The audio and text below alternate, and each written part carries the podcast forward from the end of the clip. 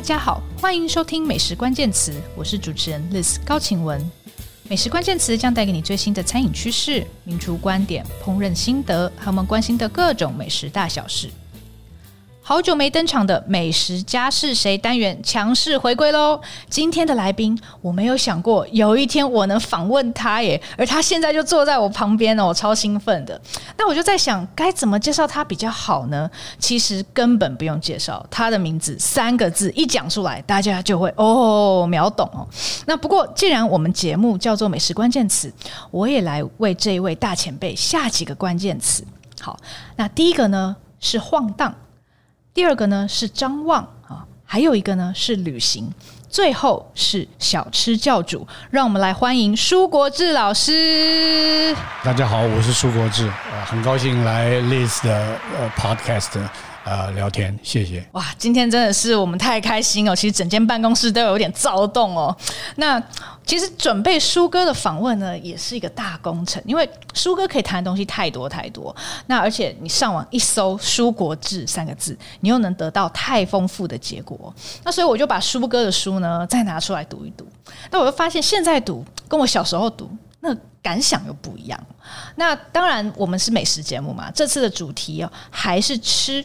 不过，我想先从舒哥的写作生涯开始聊起，然后我们会再进一步问问他有关美食家和美食评论的看法哦。好，那么话说从头哦，我想请舒哥先谈谈您的成长经验。您青年时候的台北是什么模样呢？呃。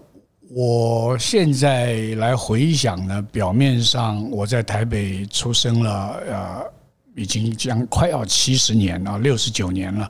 那么呃，但是好像不算太有变化。我作为孩子时候的台北，跟我到了三十多岁，呃，三三三十出头要去美国之前的我看到的台北，呃，和现在我觉得差不多。我常常想的事情呢，呃，也差不多。但但是当然，台北也有很多建设，有很多新的这个沧海桑田的一点变化。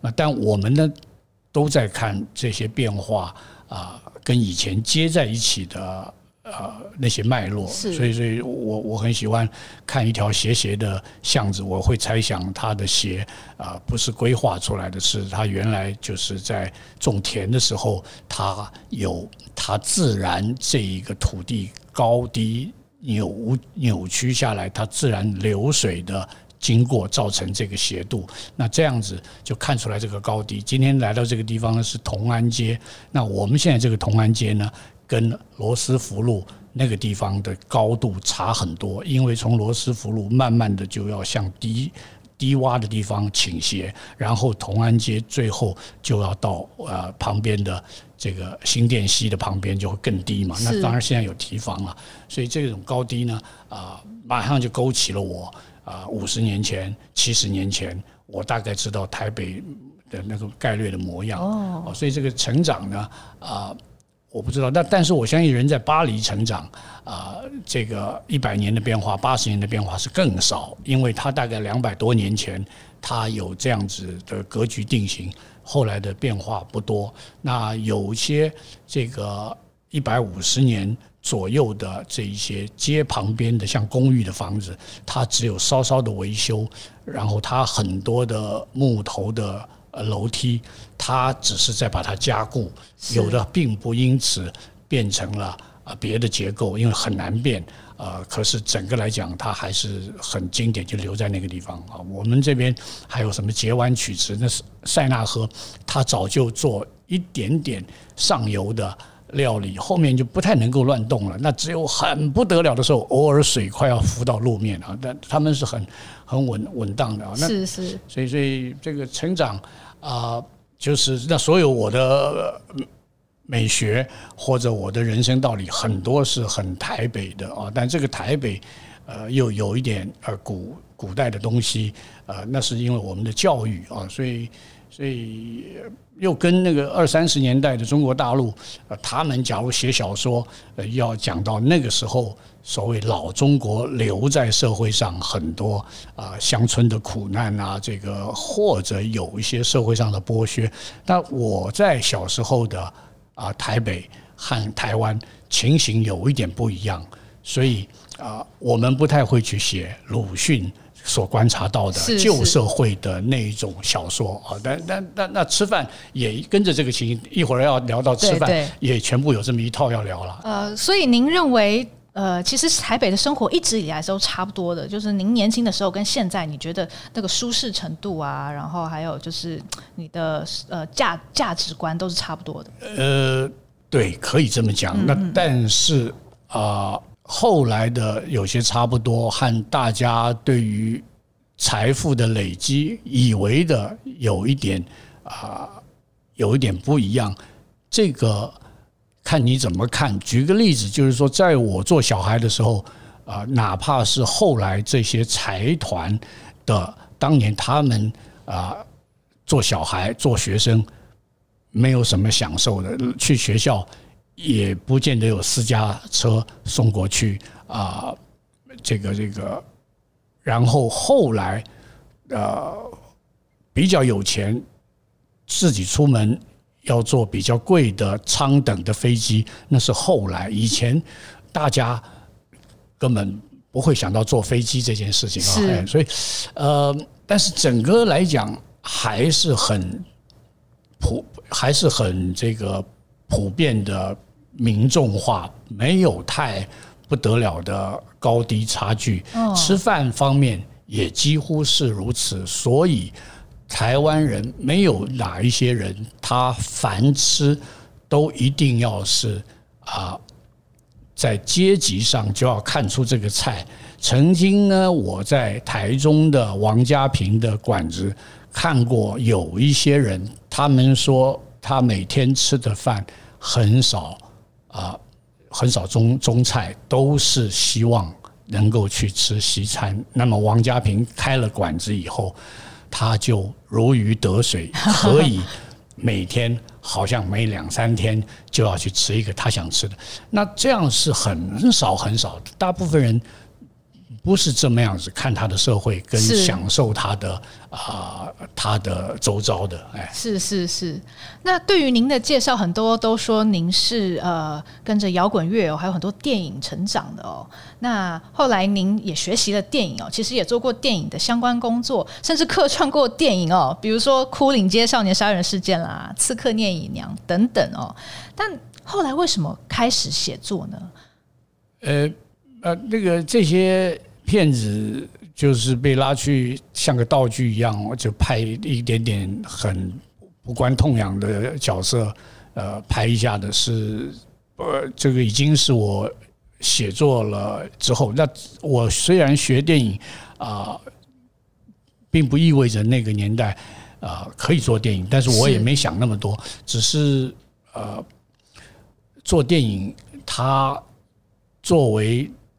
在台湾成长的小孩，有的时候有些人他在第一步他会比较娇。假如你第一步你稍微到了弱冠的年龄，就觉得可以去啊抬一点砖、打做一点工、搬一点东西或者在干嘛，那样的人你去投入电影呢啊可以。但我可能以为自己应该做的在。呃，稳一点的工作还是怎么样？所以我觉得，假如那个时候去做一个副导演或者场记开始，我心中还会有我自己的顾虑，但并不是说他只是苦，只是他好像和我心中大概想的有一点点距离。那么后来这个情况到了八十年代初，有可能不一样了。可是我是七十年代就电影。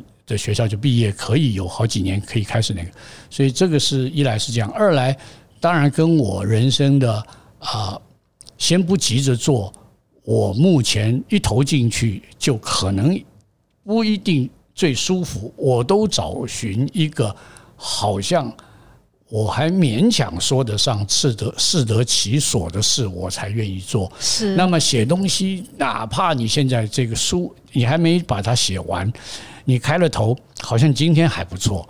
你写了一半，后来都没写，但是前面这一半，哎，好像还不错。那后来写散文呢，写。短篇小说，这都比较容易，所以这样还可以混一下。呃，然后那个年代因为花费很少，所以我有一种言论，就是阳春面就可以糊口活命的话，也不需要去追求什么地方给我啊荣华富贵的允诺，啊，我也呃活着出勉强像个人嘛啊，原来是这样想的，所以在这样的想的情况下，根本不要计划。后来去美国。也差不多是这样啊，那那个那个，然后去哪里就想说车，呃，汽油这么便宜，那只要能够到从这一周到那一周都很好了，那还要到时候再干嘛干嘛？那睡觉不是睡在车上大概可以吗？慢慢我都是用这样的方法想人生，呃，刚刚好有这样子的一个社会容许我有一点这样的自在，是，于是可能造就了后来能够。呃，有一点在自在之后出来的见解，这个见解呃，让读者或者让有一些啊愿意知道这类事情可能会产生兴趣啊，就就大概是这样情形。我这个是台台湾台北。我觉得也蛮美妙的，某个年代是弄出来的，是是哇！我觉得苏哥刚刚讲的非常精彩哦。但呃，其实如果你看一般的介绍啊，会知道说苏哥其实在七零年代就因为《村人遇难记》啊这个短短篇小说哦，就获得文坛瞩目。结果他竟然竟然就消失了，就是说他跑到美国去了。哦，跑到美国去，算是呃，在那那那一边晃荡了七八年左右哦，然后在八零年代末才又回到台北来哦。那当然，有关这一段在美国生活的各种见解呢，在《遥远的公路》这本书其实就可以读到，而且我觉得非常好看哦，欢迎大家去看哦。那刚刚苏哥讲到，就是您可以用一种就是比较。自在的哦，然后其实是很有余裕的方式来过您的人生。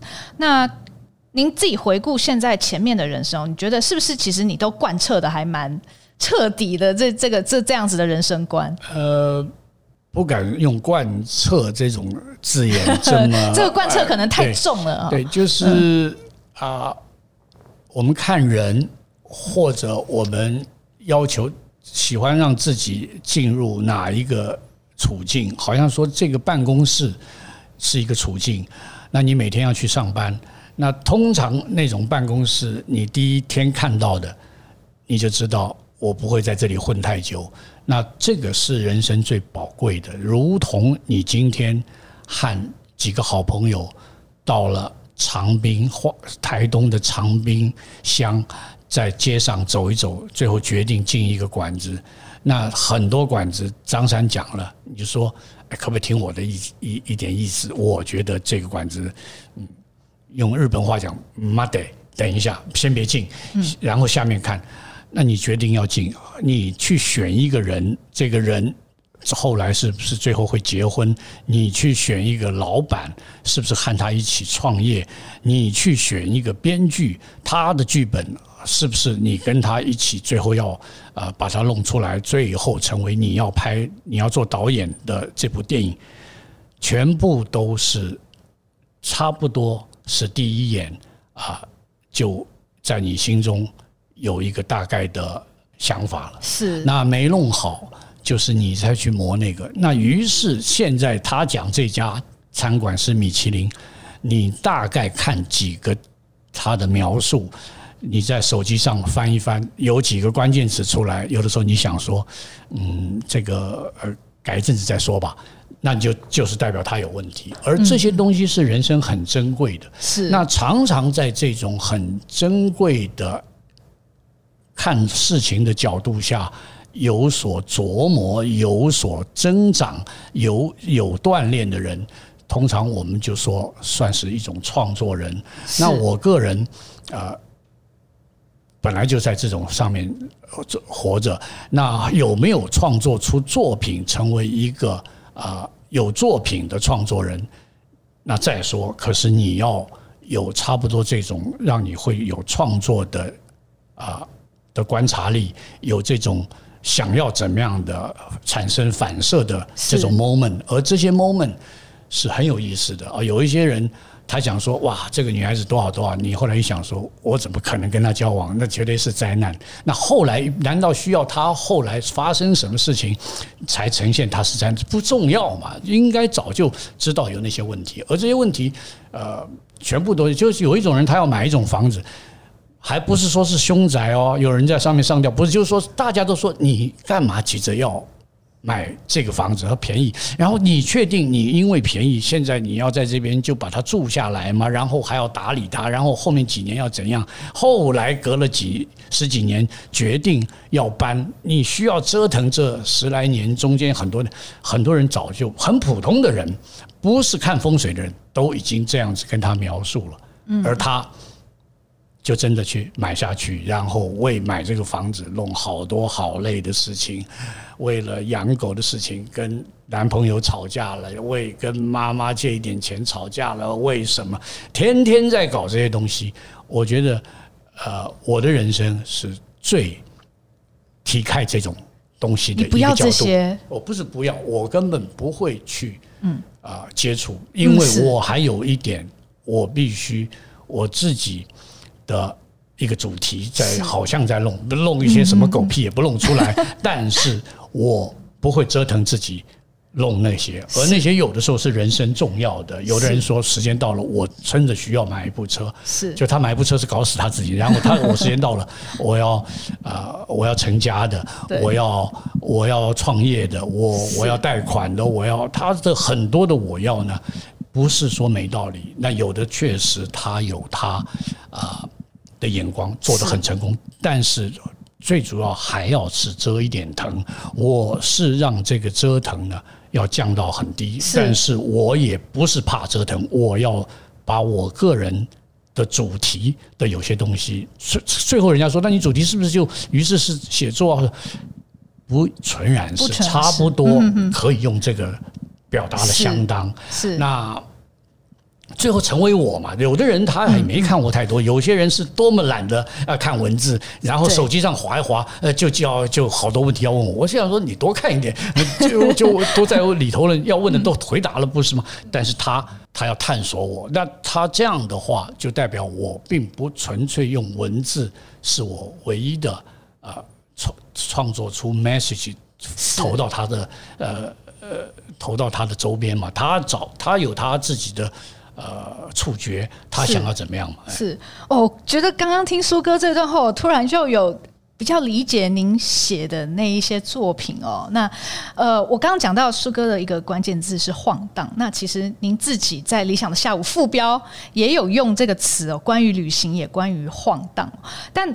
我我我觉得你在晃荡的时候，你脑子很忙哎，因为你其实你用你会喜欢用一些词，比如说经过啊、张望啊、泛看等等。我觉得不是哎，其实你在看的时候，你的脑袋里面在想很多事情，你有很多观察，而且那些观察是非常锐利的。然后你读，就是读者们，如果你去看书哥文章，会觉得这个人很有事。为什么这点小事情你也可以写成这样？我就然后当然这是很有趣，就是你这是完全是阅读的乐趣。但我也觉得书哥的。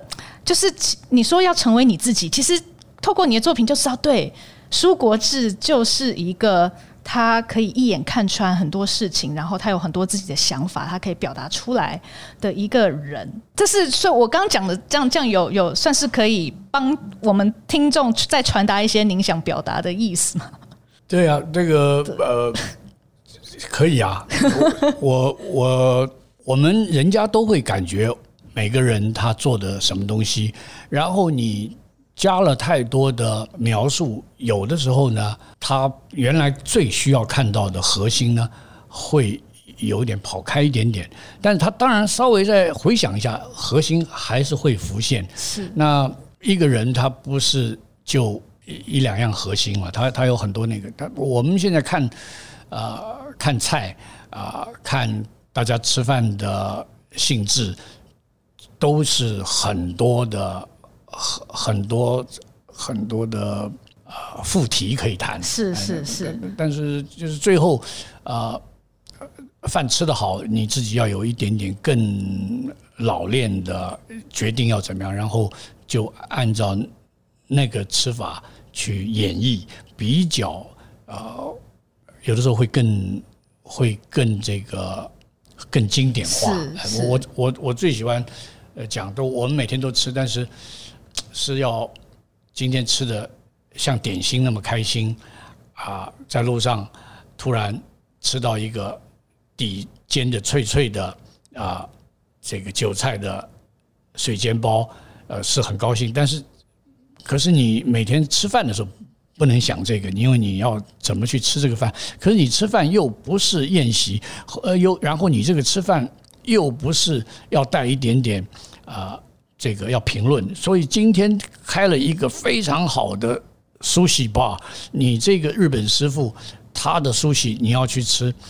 当然你可以不写，可是你几乎是用差不多要写的心情去对着面前一罐一罐就来来了八罐十罐十二罐啊，然后你也不能再多面，不能把自己吃吃撑，然后你要去写它，但是你不能常常这样。然后有的人因为他这样子又都吃的很好，所以他就没有空去吃更随便的，所以他时间到了，他。时间一看，他又要去一个，又又是面对一个什么？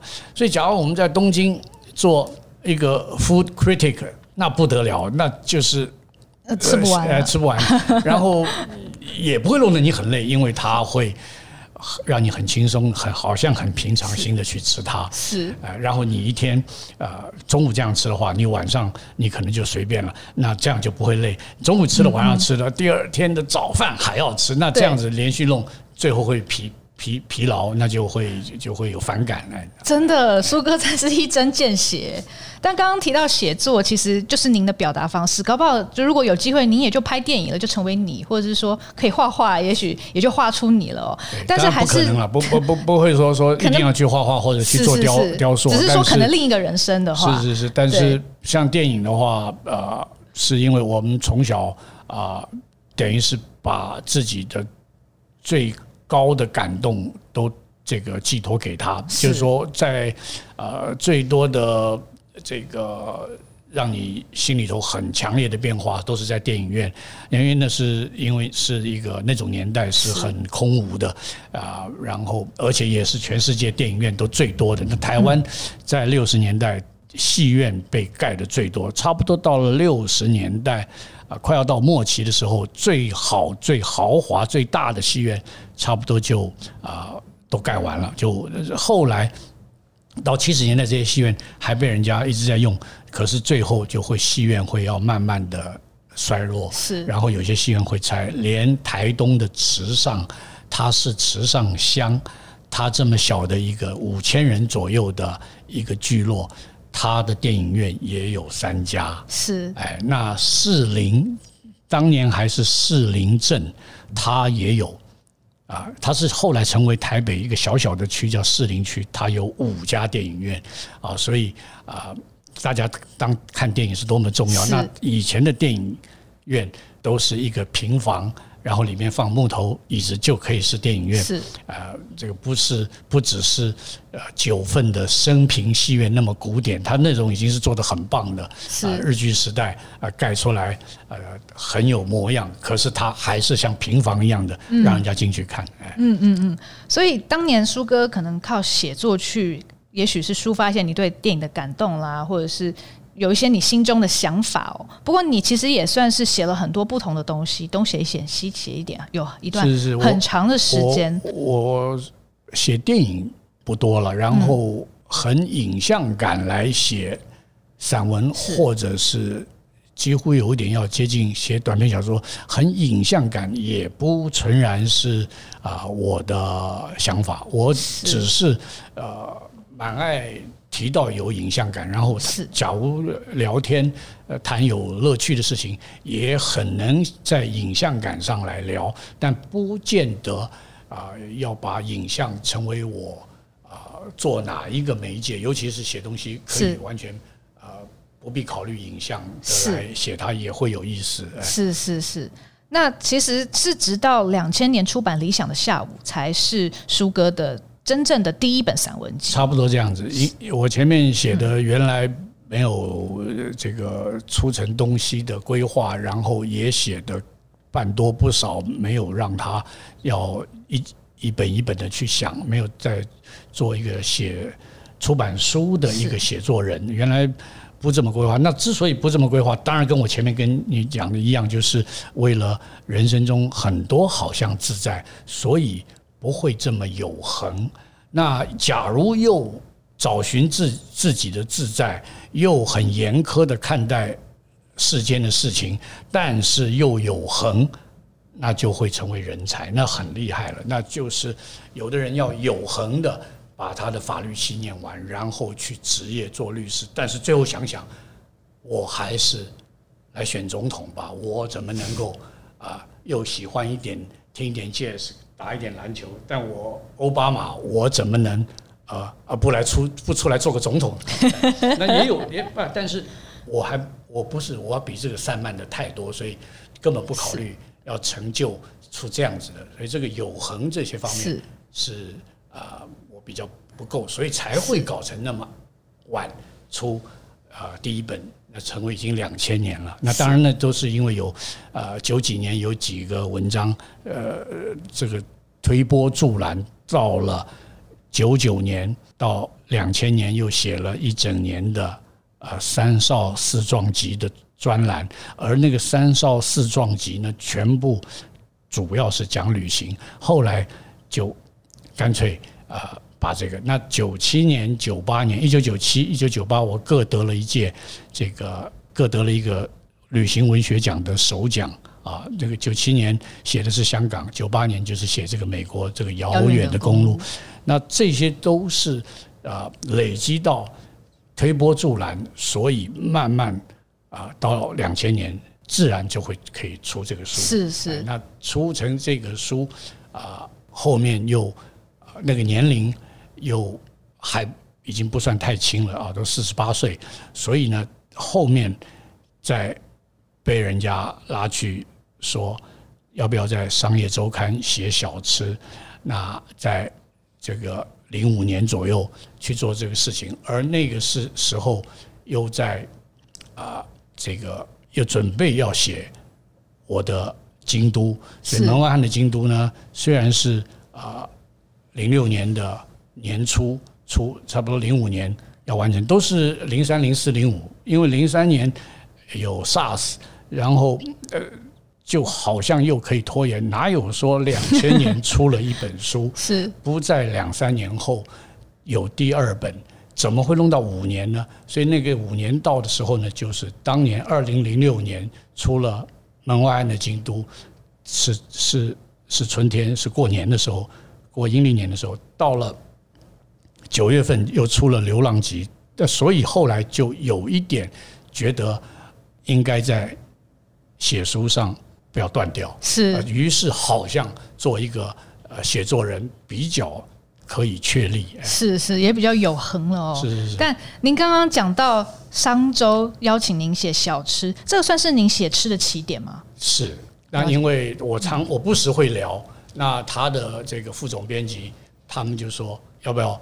谢谢这个，这我后来很惭愧，就是说有一种人，他就说，哎，有些杂志我一拿到，我都先看你那个。我说第一不要得罪人啊，不要不要非。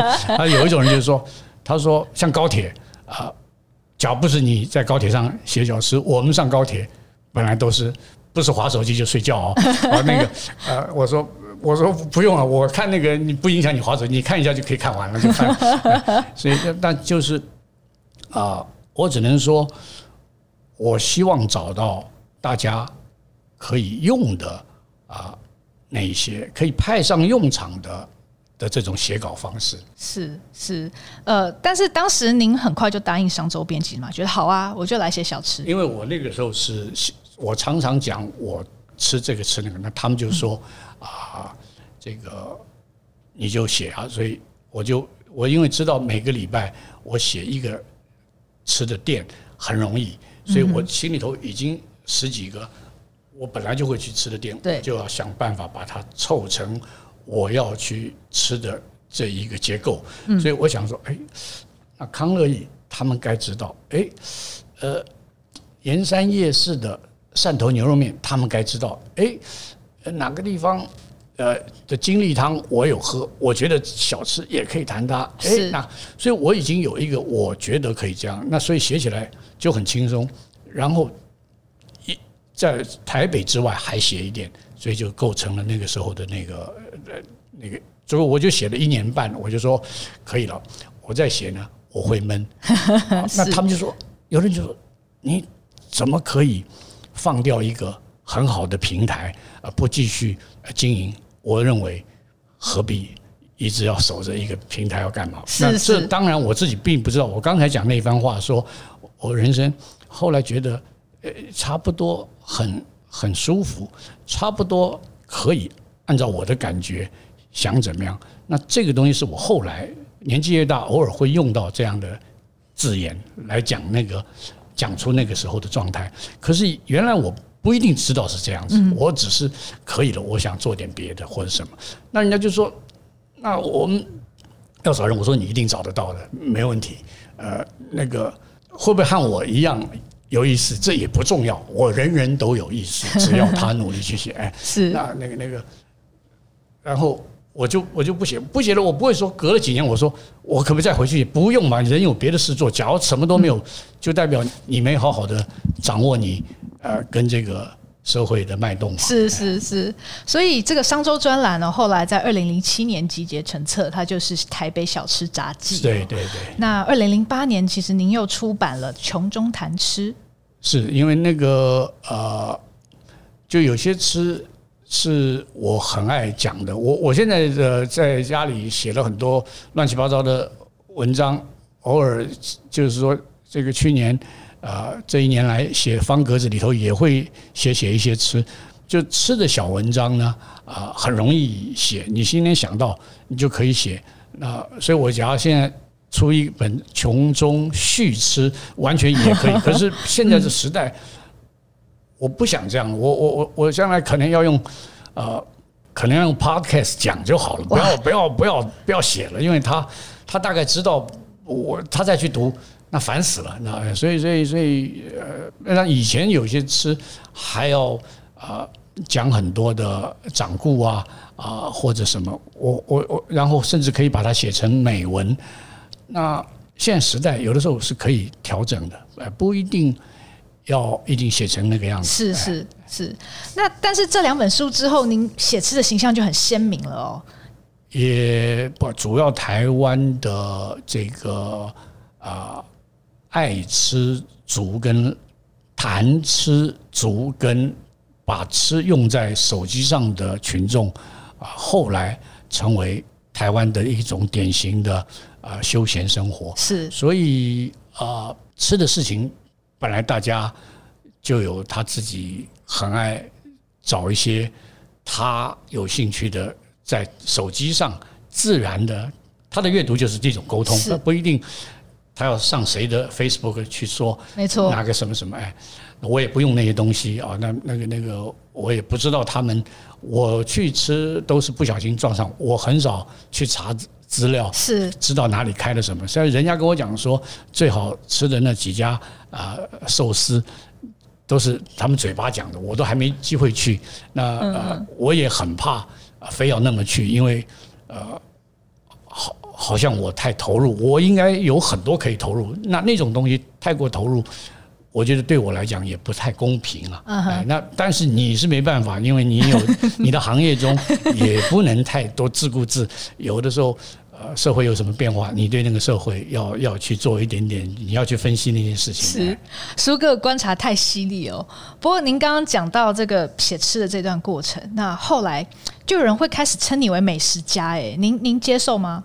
不能说他这个字眼是乱讲，但是我当然不会自己去想这种字眼。我觉得啊，呃，以前的家庭，人人。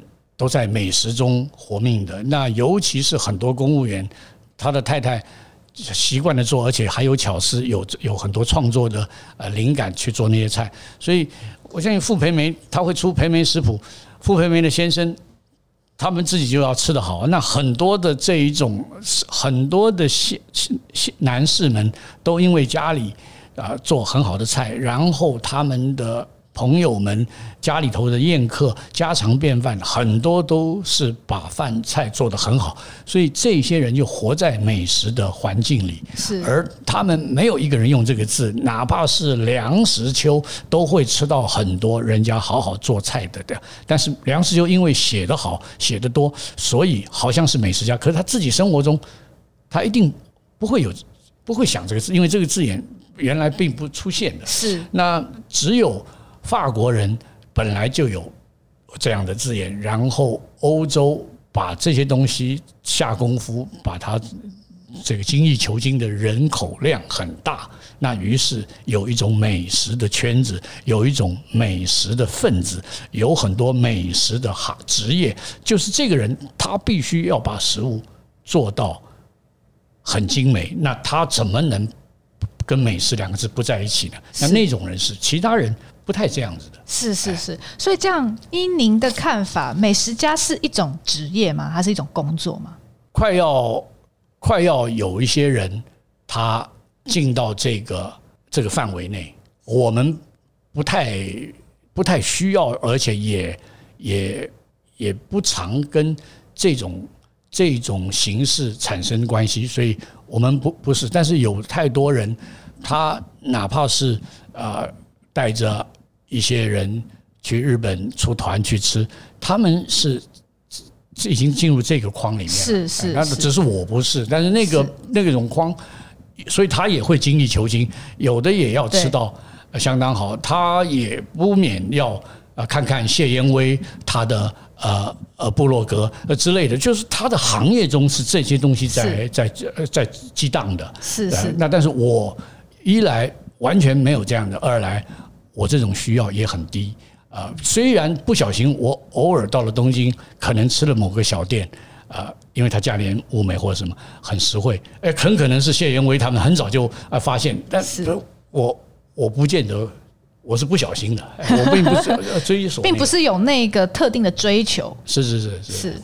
但所以说，呃。比如说，也有一些那种吃家啦，就是他他可能本身经济条件也很好，然后见识很广哦，是，但是他也未必要你知道怎么样发表出来，或者是是是，就是他也只是单纯去享受吃饭这样子。对，很好。他而且他有的还浅尝，他也不会把自己吃撑，好像他原来是一直是呃饿的状态，一直一定要去把它报复回来，所以今天才吃到。他他也不会这样的人多，也是也是一件美事。是是，那。那尤其他根本不也不炫耀，因为犯不着炫耀。他他他甚至嘴巴还不要跟他的肠胃炫耀。他嘴巴吃的时候，他会发出一个声音，告诉你肠胃说：“你现在好好的呃呃碾磨它吧。”我刚才帮你把一个很好的东西已经咬碎了放下去了。他连跟肠胃的炫耀都不用啊。那但是呃，一个没弄好，他也可能是呃。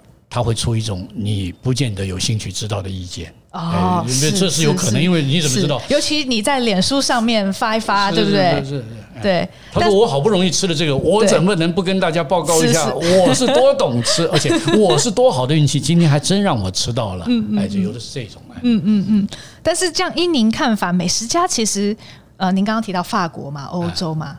他有点像是就是在一群精益求精的人里面，对于美食很有追求的人里面，那他好像有某一种工作，或者甚至说责任，那他要去进行某种论述，我可以这样说吗？有的是他呃已经吃到好的，然后看到人家把什么东西做成好，那他也很会这个赞赏，然后也很会讨论，那这个是。就就是说，写美食的人很多是这样，也没问题。那但是最要紧还是，呃，大家活命的吃，活命本来就在吃的。是。那这个这个呃，在 Berkeley 八十年代，Chef Panisse 就很有名，我去吃过啊，而且我去吃一个啊，是他的他的咖啡就比较便宜的，三十五块钱一顿。啊，美金，那我平常就六七块钱，我也能吃饭，就三十五块，也但是还可以啊吃。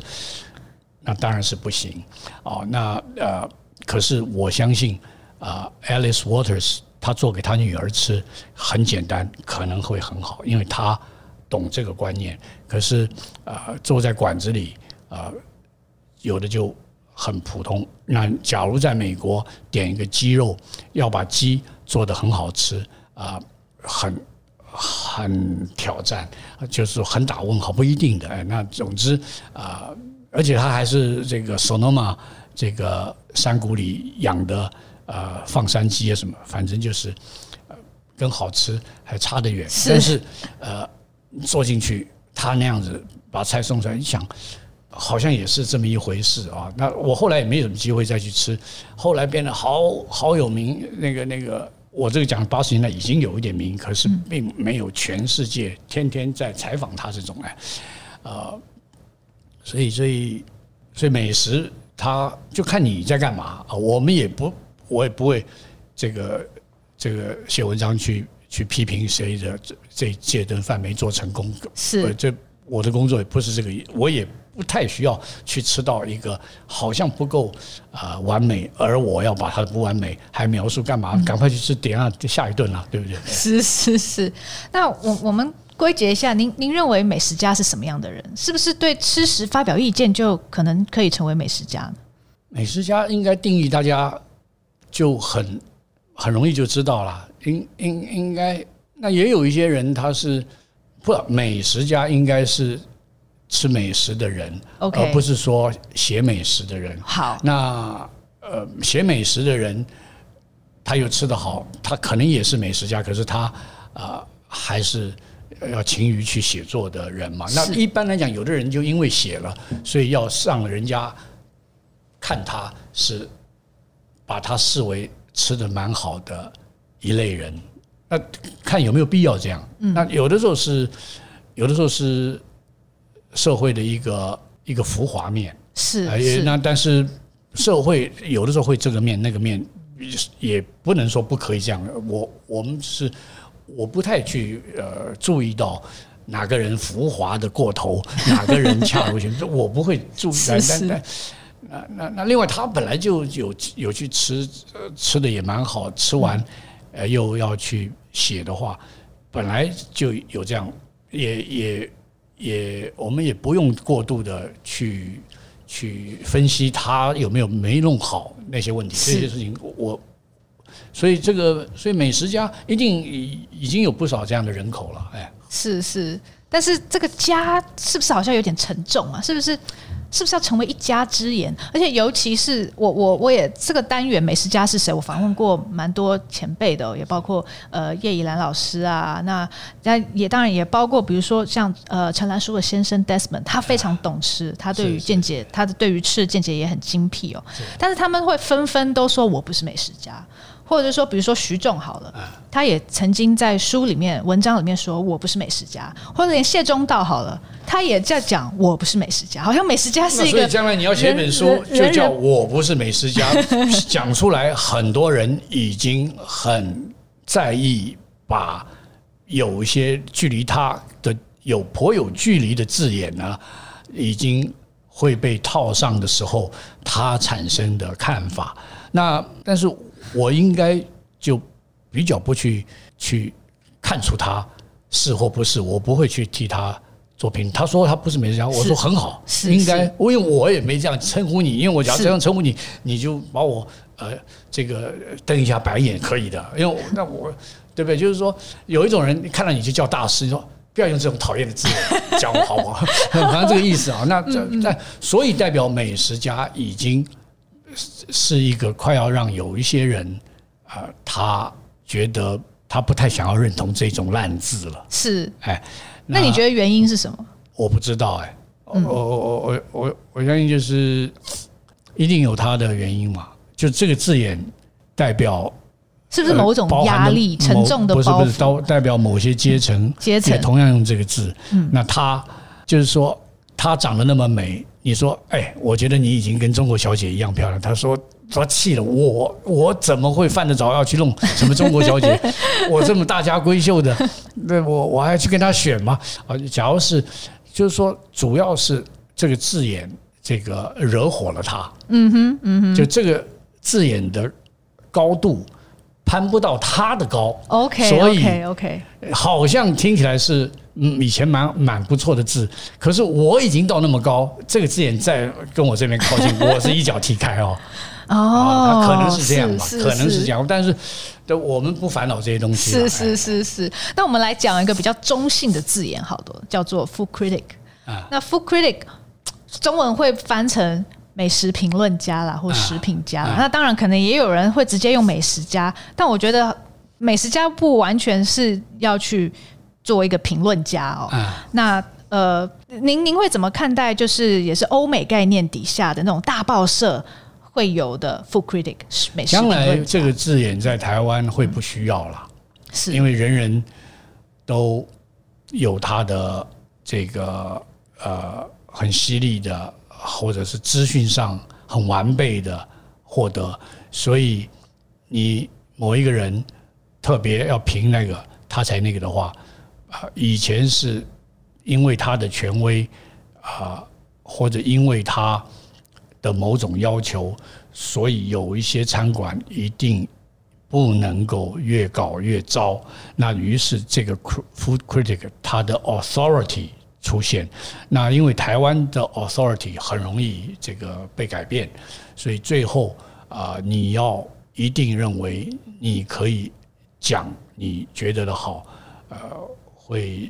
受到很多蛮烦恼的挑战，所以台湾有，而且大家这个这个呃不会，我像我们讲，就是用一种要好像最散漫的来讲，我不希望他硬要啊为了这个事情几乎要和我辩论，我也不会去他觉得可以辩论的平台去刊登，所以呢，他假如说。哎，他说这家牛肉面好，我不同意。那他不会跟我吵架的。我我要呃，那后来假如他连这个都越来越有兴趣，那我要根本就根本不用写。Uh huh. 所以这个这个就那现在还常常呃在写，然后甚至写完了有一点帮某些店背书的话，那那他就要忍受人家很多的会跟他挑战的那种情形。是是。那但是有的人不怕他，对他他。他反来就是，呃，他觉得他很公正的去讲，而且他没有拿人家好处的，他就纯粹是一个偷偷摸摸。我们去吃东西，从来不跟那个餐馆啊攀肩搭背聊一点这个介意充实内容，说，哎，你们家几代了？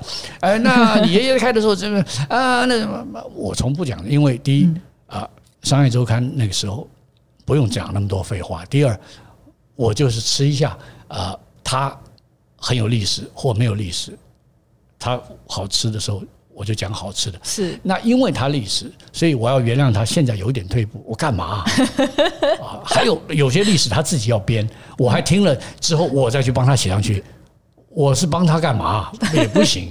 他他来这个爱讲，那这个店就是通常是更不糟糕的店。是就他不大讲，常常我就去宜兰吃东西，宜兰人他们就是最啊。害羞的，他们就是最可爱。有的就是眼观鼻，鼻观心，低着头在那边下面，他不跟你眼睛交接。那常常你觉得那个阿婆那碗面一定是厉害，可是你也不敢问他东西，问他东问他西，因为他也不会回答。那他假如变得很爱回答，那他不该把头低下来下他的面，他原来就应该眼睛看着我。他不是那种嘛，因为有一种人，他看你来，他已经先看你，就等着这个人。应该是交通啊，他应该过来跟我聊两句吧？哎，怎么不来呢？那这你这这种开店的人就麻烦了，知道？是是是。但您怎么看待那一种？比如说，我们讲《纽约时报》好了，《纽约时报》的食品是非常有名，而且很有权威的嘛。那他的报道一刊出的时候，哇，所有人去看，然后餐厅的电话就被打爆。然后就就餐厅主厨一系成名哦，那这又回头来加强这个餐厅评论的权威哦。那他们是有一个这样子的生态的啊。那您觉得这个在台湾有发生吗？当然嗯不一样啊，当然也不适合这样了。那个那个我们在纽约待的时候，像像 Calvin Trilling 这些，我们也会注意他啊，但是不会呃，我们也会看到这个名字，但不会注意他写了哪家店，因为我们也不会那么去吃。在在在在呃年轻的时候，将近四十年前，那这个呃后来社会会这样变化，它全部都有它呃历史的累积啊。那台湾呃目前还不见得是这样啊。你的年代开始做这些事情啊，过了一段时间，有可能有点这样，但是还只是。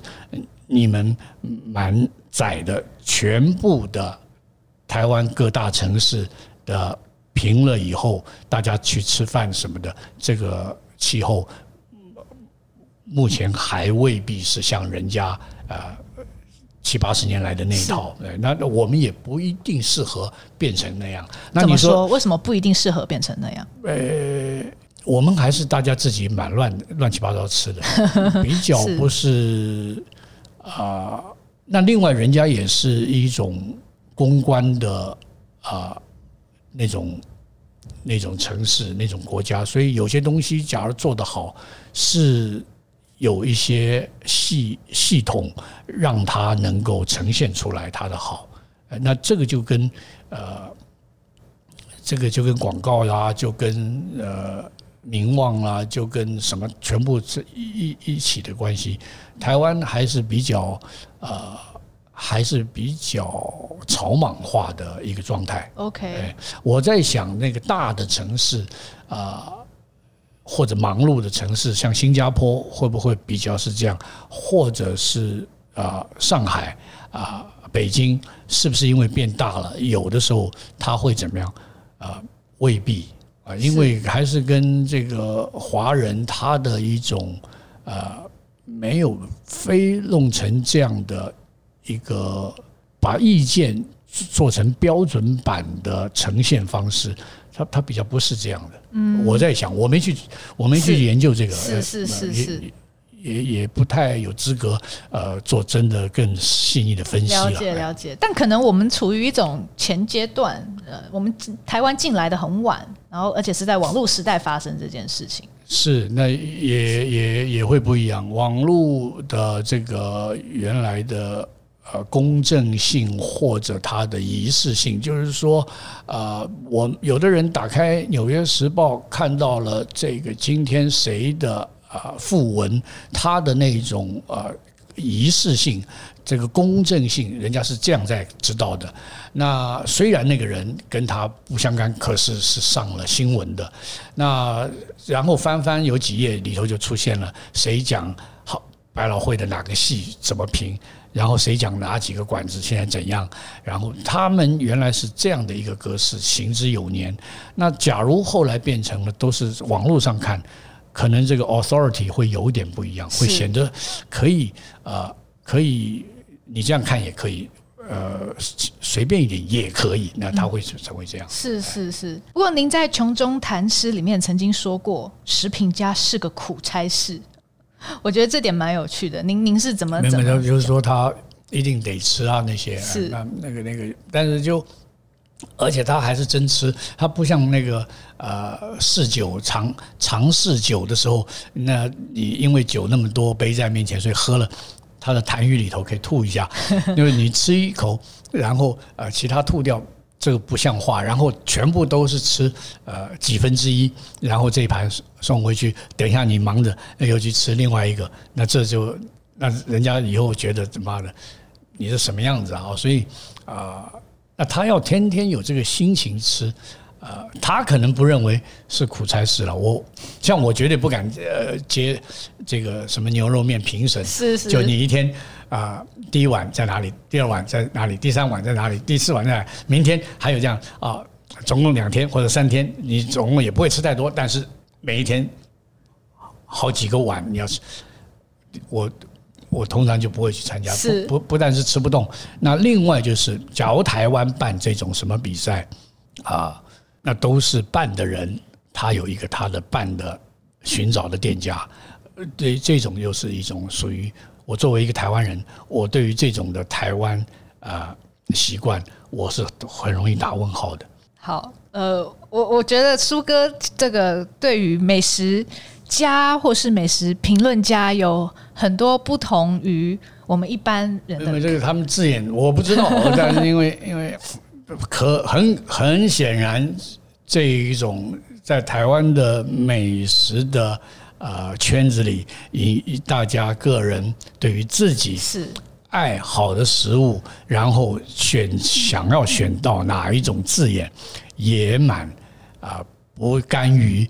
被人家被人定义用一种他不太能够认同的泛泛用字的，大概是这样。那这个代表好啊，这个呃就是对不对？对。但整体来说，您觉得美食评论有没有存在的必要？就是说，那种需需要一个寻吃的参考依据，呃，然后可能餐厅不只是消费者这边，餐厅它可能也需要这样子公正的评论来呃。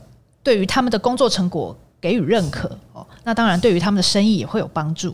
呃，假如在理想的我过日子的一个小社会，我的话是最好不要。呃，所有的事情就是我们自己在路上走一走是去看到的。那但是我我显然第一我没有住在这样的地方，第二旁边别的人。他当然不是用我这样的想法，是很少，肯定也有，那就更厉害了。那他根本在家里，他说我外头我都不知道哎，我都在家里吃，所以我每天的味道都好单调，你就知道他吃的很好。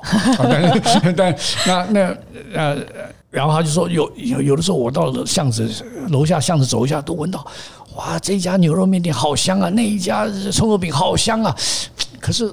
我都在家里吃，所以我也没尝过。他这种人就是很讨厌，他就是一定吃的最好的，可他来这一套啊。那啊，所以可是我觉得，呃，一定有人觉得非常需要存在。是是。那还有呢，类似，因为你是在做一点这种工作，我觉得不要考虑人家需不需要你存在，你要做就做，这更重要。假如大家说类似你没写啊，我都找不到吃的，我跟你讲，他骗你。就他嘴巴那么甜，但他蛮讨厌的。就不是你要写，本来就可以写，值得写，看到的人觉得非常珍贵，那很好。那有的人本来就啊，他还不一定要看，他就是说，台湾有很多人，他盯着厨子把菜弄好。他觉得这样很高兴，他自己还不怎么去吃呢。是，但是他说我要在人家有盯着的社会活命，否则太恐怖了，是吧？这种很很烦嘛。他自己吃的好马虎，可是希望人家盯得好严呢，也有这样的。是是是，哇，真的谢谢谢苏哥。然后不，我我固然因为假如常常这样去看，还有看的中间，大家还辩论，就是说在阅读的时候。跟写的这个人，他有浅浅的辩论，然后最好是我讲的，好像还胜过他写的啊。那个时候，那他就蛮高兴的。是是是，那也有很多的这个，我因为也没机会去看这个，然后呃，有些馆子我也不用看了二三十篇，我差不多要去那个馆子。我就问你一下就好了，对不对？那你就讲用嘴巴讲，还不还不是写在纸上的那些用字？因为纸上你有的时候还要讲的半痛不痒的。没错，没错。哇，嗯，刚刚也要谢谢朱哥鼓励哦，然后当然也谢谢还有还有人愿意看我写的哦。不是本来就有，就是说写完全没有你，但是呃，我们这个社会有的人没有看，不代表他和你不一样的去，他也一样珍惜。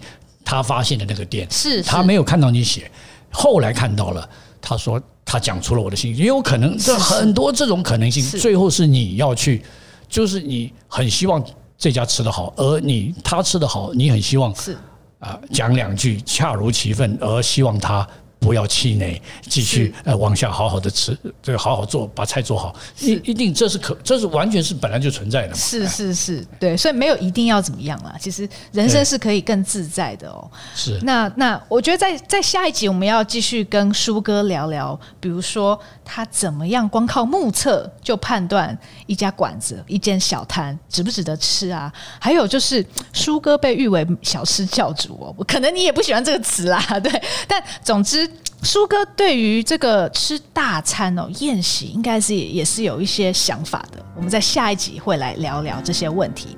好的，那谢谢大家收听今天的节目。如果喜欢我们美食关键词，欢迎订阅、追踪并分享给亲朋好友，也欢迎留言给我们，更欢迎给我们五颗星哦。我们就下周再见喽，拜拜。